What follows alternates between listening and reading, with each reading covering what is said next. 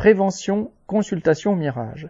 Le ministre de la Santé Aurélien Rousseau s'est engagé à mettre en œuvre, dès cet automne, de nouvelles consultations de prévention par tranche d'âge, en commençant par celle des 45-50 ans pour la prévention des maladies chroniques.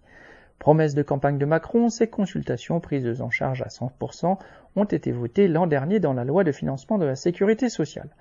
En septembre 2022, le ministre précédent, Braun, les avait déjà évoquées par voie de presse.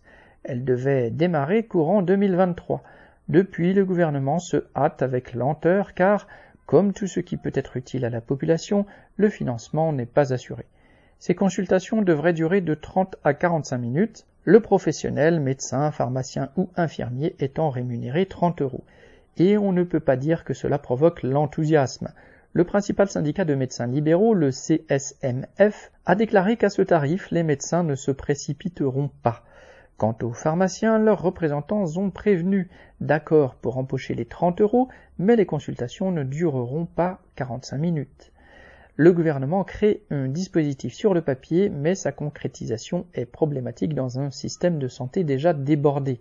Rousseau ne précise pas non plus, et pour cause, comment les personnes vivant dans des déserts médicaux vont pouvoir accéder à ces consultations.